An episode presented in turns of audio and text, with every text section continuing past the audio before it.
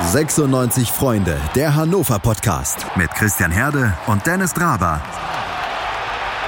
Auf meinsportpodcast.de. Ja, wir haben Advent, aber das ist nicht der Grund, warum hier feierlich die Kerzen brennen.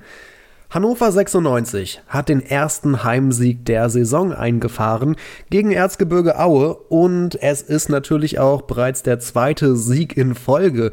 Man kann fast von einem Traumstart für Kenan Korczak, den neuen Trainer der Roten, reden und äh, darüber sprechen möchte ich auch und zwar heute nur mit Dennis Draber, aber das nur ist gar nicht ähm, irgendwie, na wie heißt es? Äh, despektierlich gemeint. Dankeschön. Hoffe ich zumindest, dass du das meinst. Ja, genau das meinte ich, Dennis. Äh, du bist nämlich mein treuer und verlässlicher Partner bei diesem Podcast und wir wollen einmal ganz genau darüber sprechen, was da eigentlich passiert ist gegen Aue. Natürlich erstmal zu Beginn. Hallo Dennis. Moin an alle Hörer. Und heute muss ich einmal vorwarnen. Es geht heute um Zauberei und um Mystery. Wenn ihr U16 seid, schaltet ab diesen Podcast. Das ist nicht für Kinderohren geeignet. Oder wenn ihr ein schwaches Gemüt habt, es wird richtig äh, gruselig oder so. Keine Ahnung. Es geht um Verschwörungstheorien. Dazu mehr. Verschwörungstheorien, blutige Wunden an Weiderns Kopf und viel, viel mehr. Zu den Theorien äußern wir uns im zweiten Blog, aber mit Weidand hast du schon einen ziemlich guten Einstieg gefunden, finde ich. Ähm, für mich ist Henrik Weidand Spieler des Spiels. Für dich auch? Absolut, er hat es ja sogar in der Kicker-Elf zum Spieler des Spieltags geschafft und da war natürlich auch für mich Spieler des Spiels. Wobei man auch den Miko Albornoz nicht äh, außen vor lassen darf. Der hat ja mit seiner tollen Ecke auf den Kopf von Bakker dann erst dafür gesorgt, dass das 1 zu 1 zustande gekommen ist. Aber Henrik Weidand wieder durchhält mit dieser Wunde am Kopf. 90 Minuten, die volle Distanz, bleibt Weidand auf dem Feld und derjenige, mit dem er da zusammengeprallt ist, der Dennis Kemper. gute Kempe, Dennis Kempe, der musste schon in der achten Minute raus. Ja, aber Weidern zieht durch. 90 Minuten. Hut ab. Ja, er hat ordentlich geblutet, muss ich sagen. Also zwischendurch hat man schon gesehen, äh, dass da durchaus noch äh, eine rote Flüssigkeit aus seinem Kopf rauskam irgendwie. Äh, ich hatte bei der einen Ecke sogar fast das Gefühl, dass er versucht hat, sich so hinzustellen, dass der Schiedsrichter nicht sehen kann, dass er geblutet hat. Hatte nicht funktioniert. Er wurde dann rausgeschickt, weil äh, Gegenspieler, die natürlich um sein medizinisches Wohlbefinden besorgt waren, äh, den Schiri darauf hingewiesen haben, dass der Weidern doch ein bisschen blutet. Wie dem auch sei, erste Halbzeit von Weidand ähm, war vor allem von Blut geprägt. Die zweite, da war dann die Zeit angebrochen, wo er zu absoluter Topform aufgelaufen ist und genau das gezeigt hat, was wir alle von ihm erwarten. Ein Tor, eine Vorlage. Richtig, richtig gut. Und die Vorlage mit dem Kopf, mit dem blutenden Kopf. Das stimmt. Das macht das Ganze ja quasi noch heroischer, würde ich sagen. Ja, und ähm, als könnte es wirklich, das muss man erwähnen, der Genki Haraguchi, dass der noch so zu einer Topform hier bei uns in Hannover aufblüht, das hätte ich nicht mehr für möglich gehalten. Also wirklich nach dem zehnten Spieltag war ich so weit zu sagen, das war der größte Fehlkauf nach Jonatas, den Horst Held hier gemacht hat. Aber Genki Haraguchi, er beweist es uns, dass er es kann. Zweites Tor jetzt unter Kenan Kutschak. Und er blüht hier richtig nochmal auf bei uns in Hannover, hat jetzt fast anderthalb Jahre Anlaufzeit gebraucht, aber jetzt scheint er in einer Form zu sein, in der er uns richtig weiterhilft. Freut mich total. Wenn wir gerade von Spielern sprechen, die alle so richtig aufblühen, dann sollte man vielleicht, und ich habe es eingangs schon gesagt, den neuen Trainer nicht außer Acht lassen. Durch die Verpflichtung von Kenan Korczak und das, was er seit seinem Amtsantritt vor ein paar Wochen hier schon bewirkt hat, also das scheint ja wirklich der Auslöser dafür zu sein, dass es mit 96 wieder bergauf geht. Ja, absolut. Ich habe hier dieses Interview gelesen, gerade im Sportbuzzer mit Marvin Duksch geführt. Und auch wenn Marvin Duksch den Namen Mirko Slomka nicht in den Mund nimmt, zwischen den Zeilen kann man äh, gefühlt in jeder zweiten Antwort so einen Vorher-Nachher-Vergleich bei Marvin Duksch raushören. Wenn äh, Marvin Duksch sagt, ähm, dass das Training vorher ja ähm, eine, eine, schlechtere Qualität hatte als das Training jetzt, dass äh, jetzt wirklich jeder Spieler sich aufs Neue beweisen muss, dass der Trainer auf die Spieler eingeht, mit ihnen über ihre Stärken und Schwächen spricht. Ähm, es schwingt immer so ein bisschen zwischen den Zeilen mit, das hat der Trainer davor mit uns nicht gemacht. Und offenbar, ja, Verdienst von Kenan Kutschak, dass er auch einen äh, Marvin Duksch der jetzt ja wirklich in den ersten Spielen uns nicht positiv in Erinnerung geblieben ist, vielleicht auch irgendwie wieder zur alter Form dann zurückhelfen wird. Ja, ich habe ja in den vergangenen äh, Wochen schon immer mal wieder gefragt, die Gäste hier im Podcast, äh, was sieht man eigentlich schon von Kenan Kotschak? Und ganz oberflächlich betrachtet kann man, glaube ich, feststellen, dass wir nach langer, langer Zeit mal wieder auf ein 4-2-3-1-System umgestellt haben, wobei ich äh, jetzt bereits Tim Block im Kopf habe, der mir äh, lautstark ins Ohr flüstert, äh, das hat doch aber mit der Spielweise wenig zu tun. Und da hätte er auch recht, wenn er hier wäre und das sagen würde. Aber ich habe schon das Gefühl, so langsam kommt ein wenig die Spielidee von Kenan Kotschak durch. Ja, das äh, kann man so sagen. Also Kindern Kutscher ging es ja vor allem darum, erstmal für Stabilität zu sorgen, die Mannschaft zu stabilisieren, dafür zu sorgen, dass einer für den anderen kämpft, auch den Extrameter geht. Wenn irgendjemand, der Mitspieler, einen Fehler macht, dass man dann gemeinsam versucht, diesen Fehler wieder auszubügeln und dass am Ende wirklich der 90 Minuten jeder Spieler so platt ist, dass er nicht mehr gerade stehen kann. Und es gibt noch keine Frage, ganz, ganz viel zu verbessern und ähm, dran zu arbeiten. Wenn ich äh, mir die Laufleistung anschaue, wir sind jetzt 109 Kilometer gelaufen äh, gegen Aue, war ein großer Kampf, aber 109 Kilometer, das ist kein äh, Spitzenwert, das ist ähm, tatsächlich unteres Mittelfeld. Das ist ein ganz normaler Laufleistungswert, nichts Besonderes. Wenn ich mir anschaue, wie viele Pässe ankommen, gegen Pauli waren es 70 Prozent, gegen Aue waren es 76 Prozent, das sind komplett unterirdische Werte. Da besteht also noch ganz viel äh, Potenzial, was man rausholen kann. Laufleistung, Pässe und so weiter. Und Kenan Kutschak, das finde ich das Sympathische an ihm. Der spricht diese Themen auch hinterher in der Pressekonferenz an. Ich war bei der Pressekonferenz gegen Pauli am Millantor dabei, ähm, im Stadion am Millantor und da hat Kenan Kutschak tatsächlich sehr, sehr negative Töne, fand ich schon, angeschlagen. Also er hat trotz des Auswärtssieges, des lang ersehnten Sieges, äh, auch mal zu null, hat er, ist er gar nicht äh, reingekommen in irgendwelche äh, hohen Lobestöne, sondern hat aufgezählt, was aus seiner Sicht noch besser laufen muss. Ja, es war der dreckige Sieg, den wir schon lange gebraucht haben. Also mit Betonung auf dreckig. Gegen Pauli meinst ja, du? Ja, ja, das 1-0, genau, richtig. Ja, dreckig war es ja jetzt auch beim 3-2 gegen Aue, aber das war wirklich, ja, gegen Pauli halt ein Tor geschossen und danach 80 Minuten lang irgendwie den Sieg nach Hause geschaukelt. Ja, und jetzt gegen Aue, das war ja, das steigerte sich ja zum Ende hin. Also zwei eigentlich komplett entgegengesetzte Spielläufe. Ja, aber da hatte ich schon ein bisschen mehr das Gefühl, dass da schon äh, das, was Kotschak fordert, äh, auch bei der Mannschaft zu sehen ist. Jedenfalls denke ich mir gerade so, äh, ich, ich muss immer wieder an die PK vor Saisonbeginn mit Mirko Slomka zurückdenken, wo gesagt wurde, ja, wir wollen manchmal ein bisschen so spielen wie Liverpool oder so. Mein Eindruck ist, 96 ist unter Kenan Kotschak näher dran, als es das unter äh, Mirko Slomka jemals war.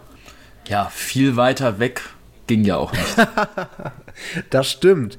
Äh, allerdings muss man natürlich immer dazu sagen, es ist auch viel jetzt durch Standardsituationen und so zustande gekommen und äh, es ist noch nicht alles Gold, was glänzt, aber unter dem Strich stehen jetzt zwei richtig wichtige Siege, die so ein wenig auch den Anschluss nach oben sichern. Also wichtiger hätten diese sechs Punkte aus den vergangenen zwei Spielen, glaube ich, nicht sein können.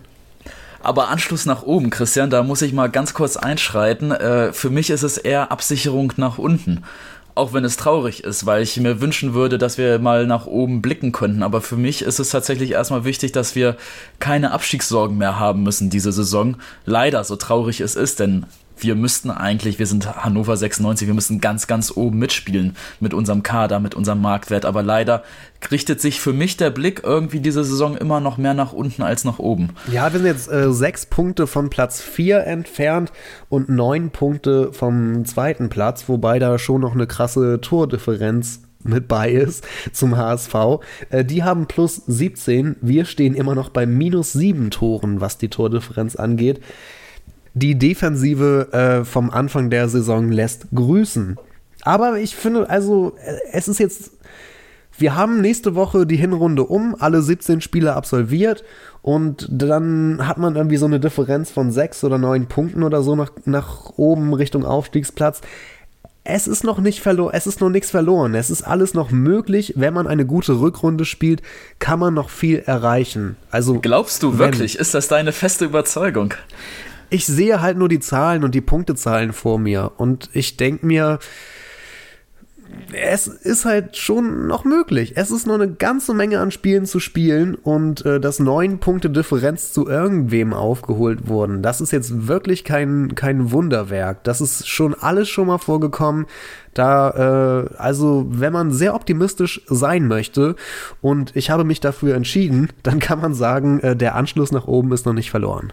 Uiuiuiui. Ja, du beginnst ja hier schon fast schon wieder äh, zu träumen, lieber ja, Christian. Ich weiß, ich weiß. Aber passt ja zum Interview von Marvin Duksch. Er sagt auch, ich bin ja ein Träumer. So wird er hier im Sportbuzzer zitiert. Und tatsächlich, ob du es glaubst oder nicht, auch wenn er das Wort Aufstieg nicht in den Mund nimmt, aber ganz am Ende letzte Frage. Natürlich kennen wir auch alle unseren aktuellen Tabellenstand aber das ist mein Traum. Da versuche ich die Jungs mitzuziehen und werde alles dafür tun. Mit zwei Siegen hintereinander bist du noch dieses Jahr ganz oben dran. Ja, warum sollte man den Jungs ihre Träume versauen oder verbieten oder irgendwas? Äh, ist erst die Hälfte der Saison gespielt, nächste Woche und äh, wer weiß, wie das am Ende aussieht. Also das wird nicht unspannend werden, die Rückrunde für 96. Ich blicke da auch nicht, ja, ganz ohne Zuversicht drauf oder um die doppelte Verneinung wegzunehmen. Ich bin eigentlich schon recht zuversichtlich, jetzt unter Kenan Kotschak, was die nähere bis mittlere Zukunft von 96 angeht. Aber ich warne echt davor, also wir müssen echt die Dinge realistisch sehen. Wir haben jetzt zweimal gegen Pauli und gegen Aue gegen mittelklassige Gegner gewonnen und mit viel Glück, das muss man sagen. Also, wenn Lindenmeiner diesen Geistesblitz gegen Pauli nicht gehabt hätte, dann wäre da nie und nimmer irgendwie vorne ein Tor entstanden. Und gegen Aue, okay, ja, die Jungs haben sich das natürlich verdient, diesen 3-2. Die haben sich selbst, dieses 3-2, das haben sie, ja, sie haben sich selbst belohnt, aber das war natürlich auch in der 90. Minute, dass das Ding dann noch fällt, ist jetzt auch ein bisschen Glück dabei, muss ich sagen. Und wenn dieses Handspiel von Baccalords da beim Stand von 1 zu 2, wo wir zurückliegen im eigenen Strafraum, wenn der Videoschiri in Köln da gerade äh, am Kölsch genippt hat und auf die Idee kommt, äh, ich pfeife doch jetzt mal Handelfmeter, dann ist das Spiel verloren. Also man darf jetzt diese beiden Siege, so schön sie sich auch anhören, wirklich nicht zu hoch hängen. Dennis, ich wollte noch einmal ein wenig ins Detail gehen mit dir, nämlich auf einzelne Spieler eingehen. Im Vorfeld hatten wir viel über die Innenverteidiger gesprochen, weil wir dachten, Anton könnte echt noch ausfallen und das könnte kritisch werden. Da hat sich herausgestellt, das war kein Problem. Aber ähm, einer, der anscheinend gerade sehr wichtig für uns ist oder sein könnte, ist möglicherweise der von einer Verletzung zurückgekehrte Linton Miner. Wie hat der dir in den vergangenen zwei Spielen gefallen? Gegen Aue tatsächlich gut. Gegen Pauli war er natürlich überragend durch diese Einzelaktion. Aber es war jetzt nicht so, dass Linden Meiner deshalb äh, seinen Marktwert von heute auf morgen durch diese beiden Spiele verdoppelt hat. Also ich habe jetzt gerade nochmal im Kicker nachgeschaut. Der Kicker gibt ihm sogar nur die Note 4 für das Spiel gegen Aue. Ich habe ihn tatsächlich besser gesehen, weil er immer wieder vorne für Gefahr gesorgt hat mit seinen Aktionen. Und gegen Pauli, ähm, ja, dass, dass er sich einfach diesen Mut herausnimmt, da diese Einzelaktion in der, ich glaube, siebten Minute war es, äh, nach vorne zu starten. Dass diesen Mut, den hätte sich wohl kein anderer Spieler im aktuellen 96-Kader herausgenommen. Deshalb nochmal nachträglich, auch wenn es jetzt schon zwei Wochen her ist, ein großes Kompliment dafür, weil er offenbar ein Spieler ist, einer der ganz wenigen Spieler bei uns im Kader, der auch mit einer Einzelaktion das Spiel entscheiden mhm. kann. Ja, worauf ich ein bisschen hinaus möchte mit der Aussage, ist ja, auch wenn er jetzt gegen Aue vielleicht nicht das Überspiel gemacht hat, äh, mit ihm ist vielleicht auch einfach so ein bisschen Qualität auf den Platz zurückgekehrt. Und auch wenn man das äh, in irgendeinem bestimmten Spiel wie jetzt gegen Aue nicht äh, super stark erkennt, weil er ein super krasses Spiel machen würde oder tausend Einzelaktionen hat, vielleicht zählt am Ende des Tages ja wirklich auch so ein wenig die kumulierte Qualität auf dem Platz. Und ich glaube, durch seine Rückkehr aus der Verletzungspause haben wir ein Stückchen mehr davon auf dem Das auf jeden Fall. Kann man so stehen lassen, solange wir ihn nicht wieder zum Mini-Messi hochhypen, wie das irgendwie mal vor einiger Zeit gemacht wurde. Äh, viel zu hoch, diese Vergleiche. Das ist ein toller Junge, der muss sich aber echt noch entwickeln. Der hat das Potenzial, ist aber noch super jung und darf jetzt vor allem nicht durch Verletzungen zurückgeworfen werden. Deshalb, ich bin einfach froh, wenn er jetzt erstmal verletzungsfrei bleibt, konstante Spiele macht, regelmäßig Einsatzzeiten bekommt und dann schauen wir weiter. Und die zweite Personalie, die ich noch ansprechen wollte, war unser Captain Marvin Baccalords, darf wieder auf dem Platz stehen und zwar regelmäßig und zwar in der Startausstellung. Unter Mirko Slomka hatte er das zuletzt ja nicht mehr geschafft. Jetzt das hat, äh, das hat Marvin Duksch auch im Interview mit dem Sportbuzzer gesagt, soll er auf dem Platz den Stabilisator spielen. Wie gut ist das Marvin Baccalords jetzt gegen Aue gelungen? Ja, Baccalords, da scheiden sich ja äh, die Geister dran. Ich glaube, wir haben wirklich ja jeden, jede Folge hier das Thema Baccalords auf dem Tisch, äh, seit wir Anfang äh, der Saison äh, unseren Podcast hier machen. Ich glaube mittlerweile Und, nicht mehr tatsächlich. Also wir hatten ein paar, ja, paar Folgen. Vielleicht hatten wir mal ein, zwei Folgen nicht. ähm, aber nichtsdestotrotz, also man muss erstmal festhalten, er hat das gegen Aue sehr, sehr ordentlich gemacht. Ähm, er stand gegen Aue natürlich auch absolut brutal im Mittelpunkt. Erst macht er dieses grandiose Tor nach Ecke von Albonos, äh, setzt er sich da wunderbar gegen den äh, Hochscheid, heißt dieser Spieler, ne, dieser komische Spieler, ja, äh, ja. durch äh, der, der Hochscheid, der, der jammert da noch ja hinterher so ein bisschen rum, dass Baccalords ihn da angeblich gefault habe. Naja, so ist der Schiri zum Glück nicht drauf eingegangen. Ein Knie ja, mit der, der Schulter, ein bisschen. Ein oder, Knie oder, ja, auf der aber Schulter. komm, das war, ja, das ja. war ein normales Zweikampfverhalten. Ich beschwere mich Macht der Backer richtig gut und köpft das Ding rein mit voller Wucht. Ja, und dann ähm, beim äh, Eigentor. Jetzt kann ich drüber lachen zum Glück, weil es ja nicht spielentscheidend war.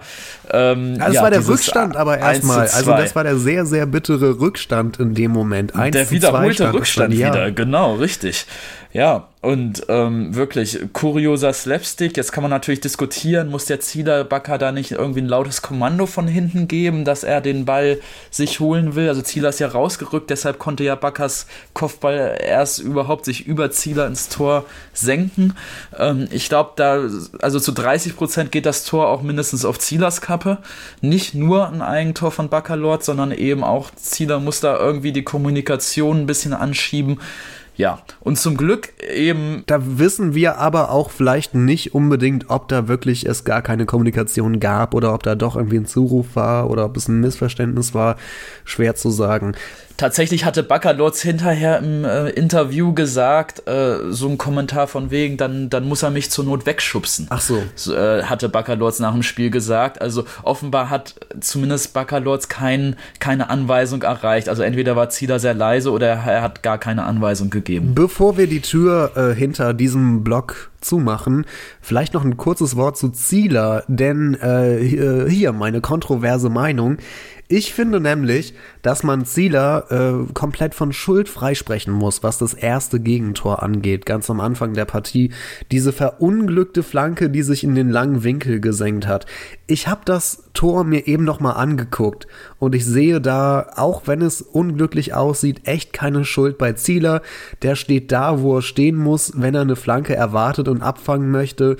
Und der Ball hat sich echt so krass hinten noch runtergesenkt. Das war einfach sau schwierig und ich mache ihm da echt keine Vorwürfe. Tatsächlich möchte ich ihm da auch keinen Strick draus drehen. Er sieht halt einfach super, super unglücklich aus in der Situation. Aber ja, da kann man auch nicht wirklich erwarten, dass, äh, dass da der Strauß ähm, ja diese Flanke, der will ja eine Fla der will ja flanken, der will ja nicht abschließen. Das finde ich, sieht man ziemlich gut. Und ja, dass sich das Ding dann so unglücklich über Zieler da ins Tor senkt. Man muss auch dazu sagen, da waren ja zwei Gegenspieler bei Strauß dabei, dass der da überhaupt den Ball irgendwie reinbringen kann, Flanken schießen, äh, dass er diese beiden Gegenspieler es nicht schaffen, äh, Strauß daran zu hindern, da irgendwas mit dem Ball zu machen ähm, das ist eigentlich der Fehler. Also da möchte ich auch Zieler beim ersten Gegentor so ein bisschen rausnehmen. Da sieht er halt super unglücklich aus, sieht nach Slapstick hinterher ein bisschen aus, ist es aber unterm Strich nicht. Ich glaube, viele Torhüter hätten da schlecht ausgesehen. Also an diesem Tor würde ich jetzt nicht wieder die Diskussion Zieler oder Esser aufmachen. Bitte nicht. Wie gesagt, beim äh, zweiten Gegentor war das mit Zieler und Baccalords etwas tatsächlich unglücklich und da sehe ich auch so ein bisschen ähm, das Verschulden bei Zieler. Aber war ja zum Glück alles nicht spielentscheidend. Das ist vollkommen richtig. So, äh, Dennis, gleich geht es bei uns um Bochum und um äh, Verschwörungstheorien und ein bisschen um Peter Neururer. Äh, lass uns kurz uns zurückziehen und einen vorweihnachtlichen Tee trinken und in ein paar Momenten hören uns die Hörer dann wieder. So, und während du dir deinen Tee einschenkst, ähm, höre ich mir jetzt gerade noch mal eine Sprachnachricht an von André. Der hat mir nämlich vorhin ähm, mal so ja, eine Nachricht durchgegeben. Du erinnerst dich vielleicht, Christian? Ja. Wir hatten doch mal diese XXL-Ausgabe gemacht ähm, über Mirko Slomka. Soll Slomka gehen oder soll er bleiben? Genau. Da hatten wir acht, neun Meinungen von unterschiedlichen 96-Fans. Wie hältst du es mit Slomka? Ach, und da hatte André was ganz äh, Kontroverses gesagt. Ja, hat er. ganz kontrovers. Da musste ich auch so ein bisschen erstmal schlucken. Da meinte er nämlich, ich schaue mir Spiele von 96 nicht mehr an. Es macht mir keinen Spaß mehr. Ich schaue mir höchstens noch die Zusammenfassung bei Dessen an, aber auch nur, wenn Hannover 96 ein Tor schießt, was ja quasi damals nicht mehr vorkam. So, und jetzt habe ich mal den André gefragt heute Nachmittag, macht es dir wieder mehr Spaß? Schaust du denn jetzt wieder die 96 Spiele? Das ist die wichtigere Und Frage nämlich. ob das er ist die viel wichtigere Frage.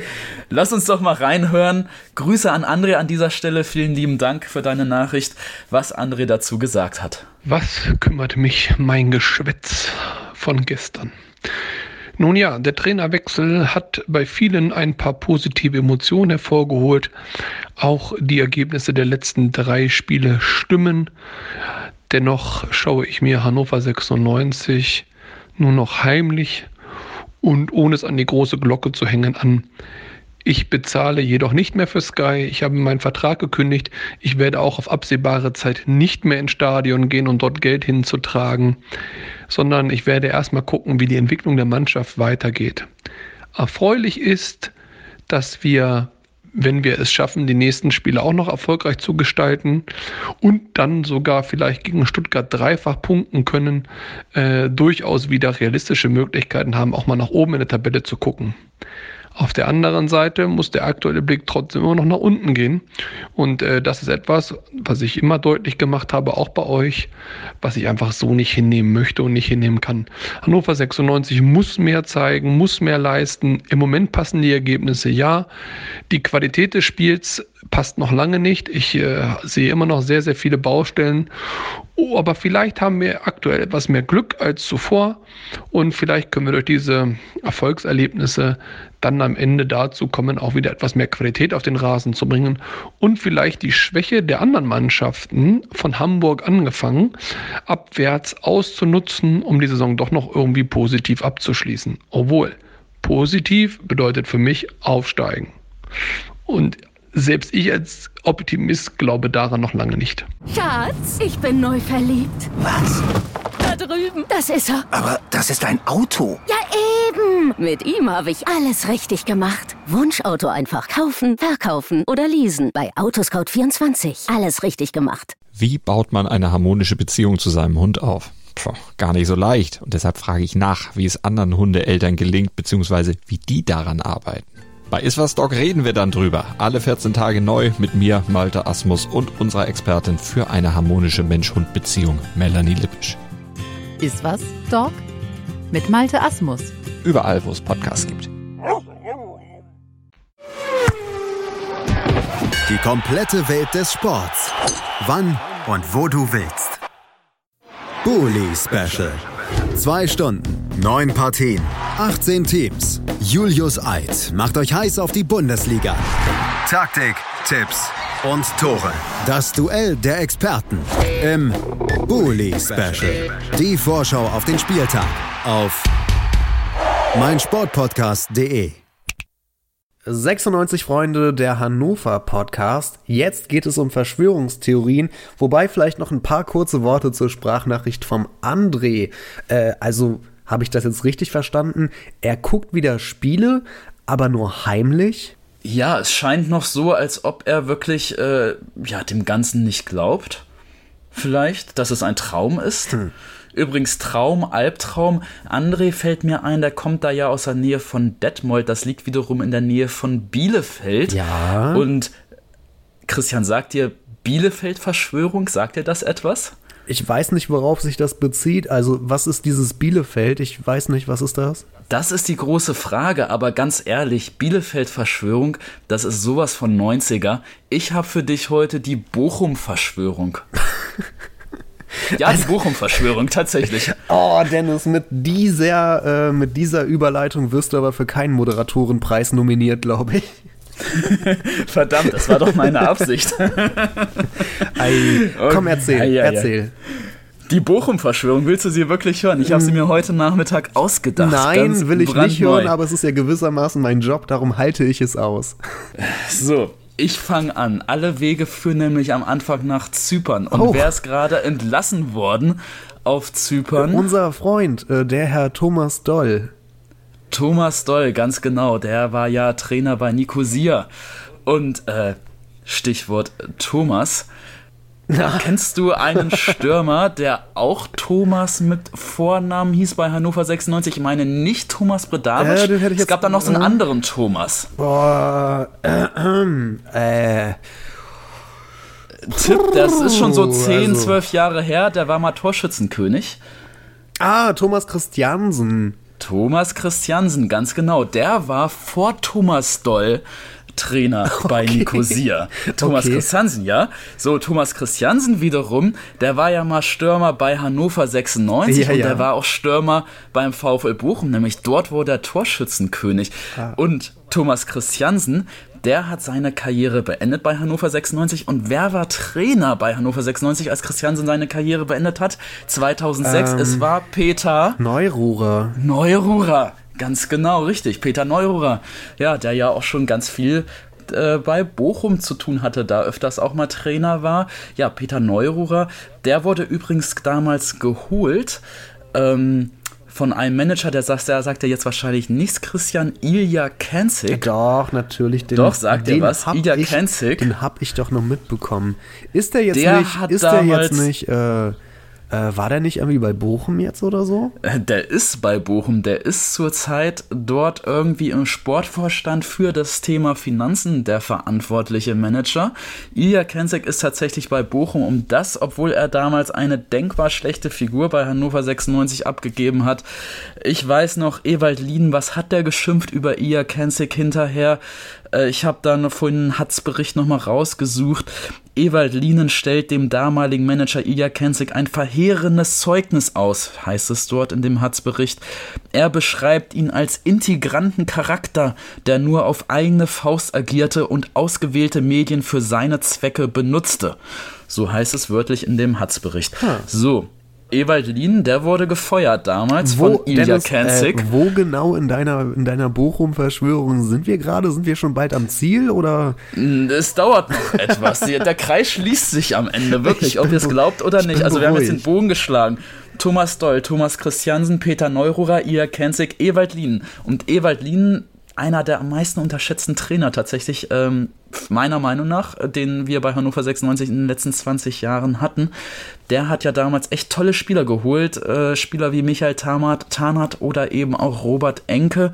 Und wir alle wissen, Robert Enke hat sich in der, in der Saison 2009, 2010 das Leben genommen, war an Depressionen erkrankt und in dieser Horrorsaison ähm, 2009, 2010.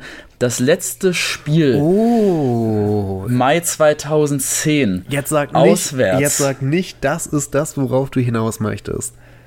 Das ist das, worauf ich hinaus möchte. 3-0 War auswärts. 3-0 in Bochum gewonnen war das, oder? 3-0 gegen Bochum in Bochum, ganz genau. Wow. Und da schließt sich jetzt so langsam der Kreis, nämlich tatsächlich, wir sind damals drin geblieben in der Liga durch dieses legendäre 3 zu 0 gegen Bochum.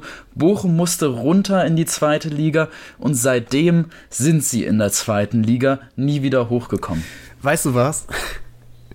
äh, ich- oh Gott, nein, ich hätte jetzt fast was Dummes gesagt, denn ich hätte fast gesagt, äh, äh, wenn wir da schon gewusst hätten, was danach noch alles kommt, dann hätten wir auch vielleicht einfach absteigen können. Aber ich habe äh, kurz Nein, vergessen, nein, dass da nein. noch ein paar Europa League-Jahre dazwischen waren.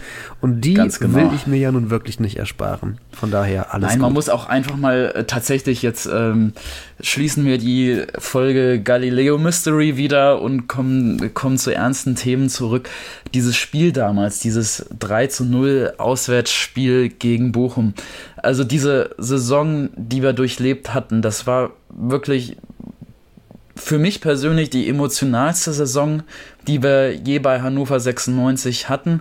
Durch den Tod von Robert Enke, durch diese tiefe äh, Katastrophe ähm, sind wir dann ja auch wirklich lange unten reingerutscht in den Tabellenkeller und es hat alle Spieler, alle Menschen im Umfeld von Hannover enorm seelisch belastet, was vor sich ging. Ich hätte und dann ganz am Ende der Saison, ähm, ja, Christian, du hattest damals. Ich hätte auch damals, ich war noch recht jung, aber ich hätte damals, ich weiß noch, ich habe nicht daran geglaubt, dass es noch irgendwie auswärts geht, vor allem nach dem Spiel mit, mit zwei oder drei Eigentoren oder was auch immer das war, gegen Gladbach. Drei Eigentore gegen Gladbach, Äh, genau, da, ja. Und das alles ist da ja gekommen und ich hätte einfach nie im Leben gedacht, dass es am Ende noch so ausgeht, wie es ausgegangen ist gegen Bochum und mit dem Klassenerhalt. Wobei man muss ja auch sagen, äh, auch für Bochum ein sehr schicksalshaftes Spiel. Die sind dadurch nämlich abgestiegen damals. Die sind dadurch abgestiegen, genau runter in die zweite Liga und ja, seitdem nie wieder raufgekommen. Aber ein, lass mich noch ein paar Worte verlieren über dieses 3 zu 0, auch wenn du schon gedanklich beim, vielleicht beim nächsten Themenblock bist, aber das ähm, muss man dieses 3-0 wirklich nochmal würdigen.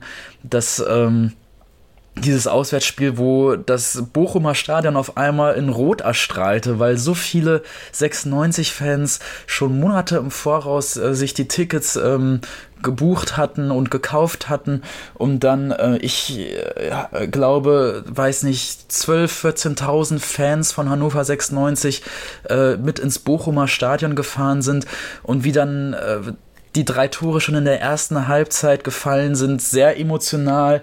Arnold Brüching damals, der äh, die Kapitänsbinde von Robert Enke übernommen hatte.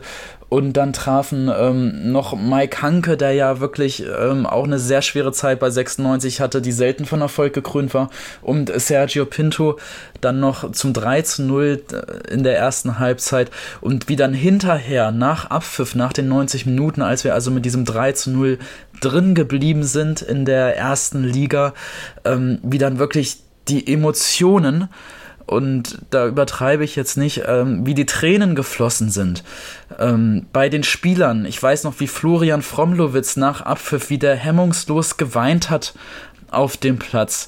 Ich kann mich noch daran erinnern, wie die Fans, die Auswärtsfans von 96 skandiert haben, immer und immer wieder, Robert Enke, du bist der beste Mann. Und in am einem Fort. Ende das Und- Banner vor der Fankurve, das die Spieler hochgehalten haben. Ganz genau, ja. Das waren wirklich Szenen, Werde ich nie Klar, vergessen. Europa League, die kam, die schönen Europa League-Jahre kamen danach, aber doch irgendwie hatte das eine emotionale Tiefe, da kommen die schönsten äh, Erfolge in Europa für mich nicht dran. Nee, es gibt wirklich nicht viele Spiele von 96 und da reden wir jetzt auch schon von letzter Saison oder so oder sagen wir Anfang dieser Saison, äh, an die ich mich erinnern kann. Äh, Also genau erinnern kann mit genauen Bildern vom Kopf und so, im Kopf und so.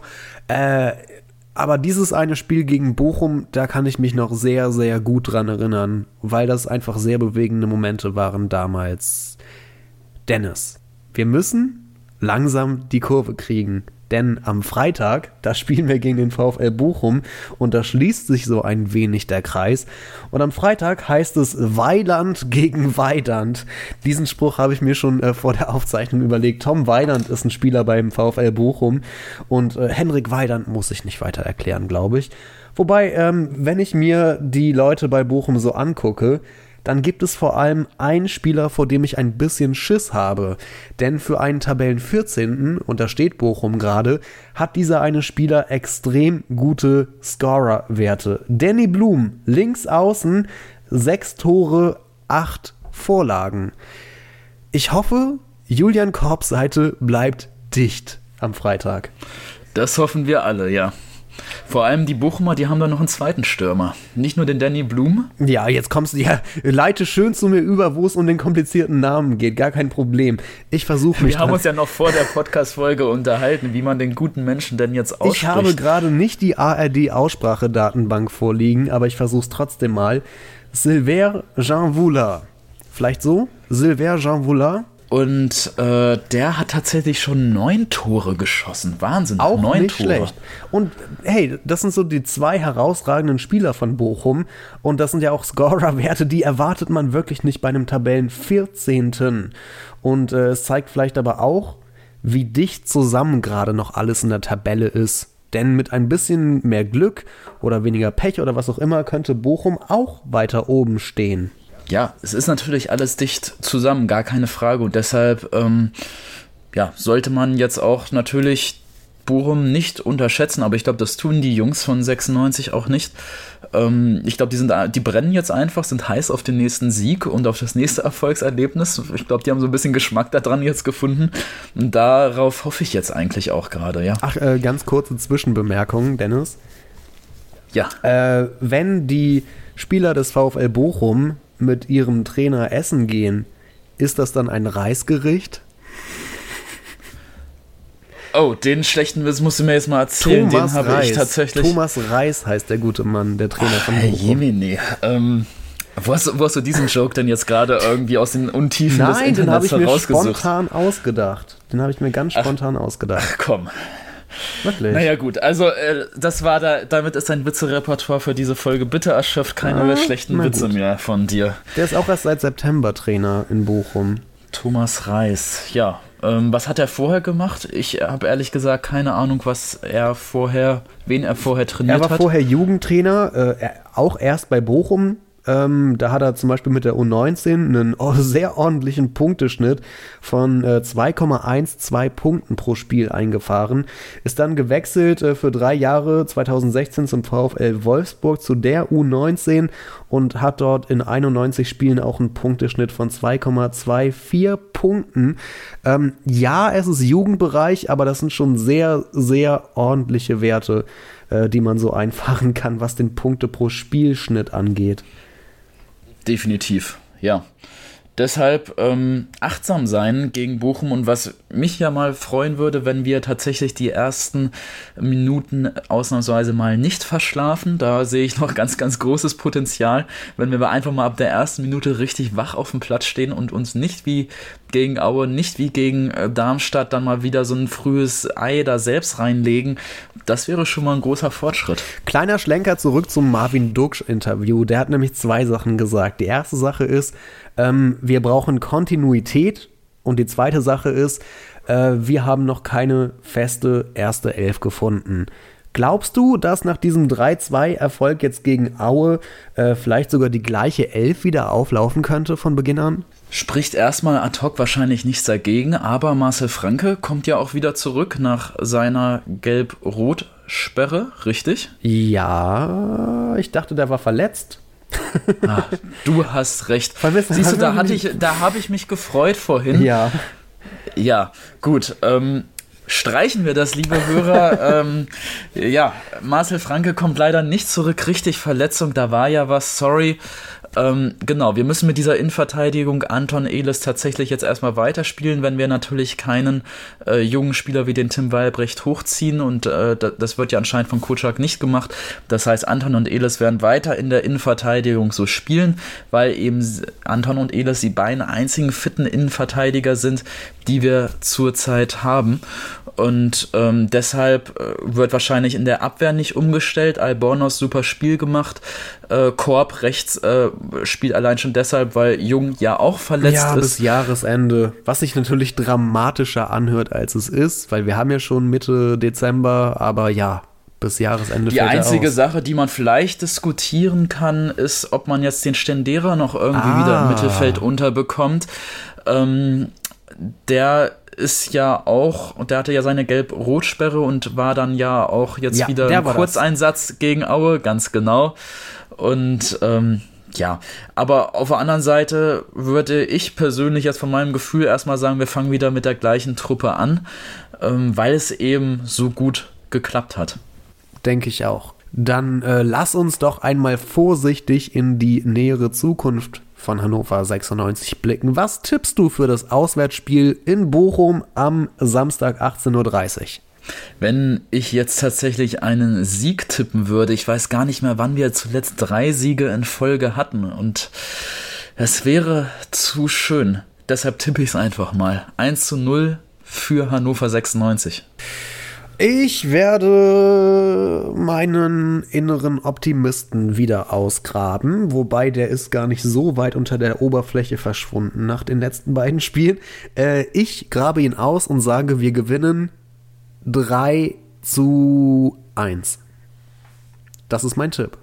Habe ich auch nichts dagegen, wenn du recht behältst. Hauptsache drei Punkte wäre schön. Also ich gebe dir auch eine Begründung dazu. Meine Begründung dazu wäre nämlich, äh, wir haben gegen Pauli äh, immerhin mal einen Sieg eingefahren. Wir haben gegen Aue Moral gezeigt und leichte spielerische Verbesserung nochmal drin gehabt. Und ich glaube, jetzt ist so ein bisschen der Knoten geplatzt und wir können vielleicht auch mal wieder mit ein paar Toren Vorsprung gewinnen.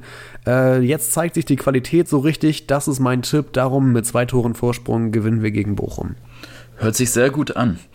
Abschließende Grüße möchte ich an dieser Stelle noch einmal loswerden und zwar natürlich an André. Danke für deine Sprachnachricht. Hört auch gerne mal bei dem anderen 96 Podcast rein, Vorwärts nach weit, auch immer wieder hörenswert. Und tatsächlich freue ich mich, dass ihr, liebe Hörer, uns die Treue haltet. Wie gesagt, es gibt zwei Podcasts in Hannover. Beide sind hörenswert, sowohl wir als auch Vorwärts nach weit. Schön, dass ihr eingeschaltet habt bei uns. Und Christian, du willst ja sicherlich, wie ich dich kenne, die Abmoderation machen. Ja, also vielleicht nochmal darauf bezogen. Ich habe jetzt von dir äh, vor einigen Tagen oder vor einer Woche oder so mal aktuelle Hörerzahlen vorgelegt bekommen äh, und muss sagen, da war ich ganz schön überrascht, wie viele Leute uns tatsächlich zuhören. Ich hätte nicht mit so vielen von euch gerechnet, darum äh, auch von mir ein ein deftiges Dankeschön, dass ihr alle in dieser großen Zahl uns zuhört. Das ist mir eine große Ehre und ich freue mich sehr. In dem Sinne, macht's gut. Auf einen Auswärtssieg gegen Bochum. Bis bald. Bis zum nächsten Mal und äh, das kann ich vielleicht noch zum Abschluss ankündigen. Ähm, wobei ich sollte keine Versprechungen machen, die ich nicht einhalten kann. Aber nee, nach dem 17. Spieltag, da wollen wir mal so ein bisschen eine Zwischenbilanz ziehen und wollen das auch gerne in größerer Runde machen. Also wir sehen mal zu, dass wir uns ein paar Leute äh, in die Runde dazu holen, die mit uns die erste Hälfte der Saison analysieren. Das dann nach dem nächsten Spiel gegen Bochum. Bis zum nächsten Mal, macht es gut. Schatz, ich bin neu verliebt. Was? Drüben. Das ist er. Aber das ist ein Auto. Ja, eben. Mit ihm habe ich alles richtig gemacht. Wunschauto einfach kaufen, verkaufen oder leasen. Bei Autoscout24. Alles richtig gemacht. 96 Freunde, der Hannover Podcast. Mit Christian Herde und Dennis Draber. Auf meinsportpodcast.de. Schatz, ich bin neu verliebt. Was? Da drüben. Das ist er. Aber das ist ein Auto. Ja, eben. Mit ihm habe ich alles richtig gemacht. Wunschauto einfach kaufen, verkaufen oder leasen. Bei Autoscout24. Alles richtig gemacht.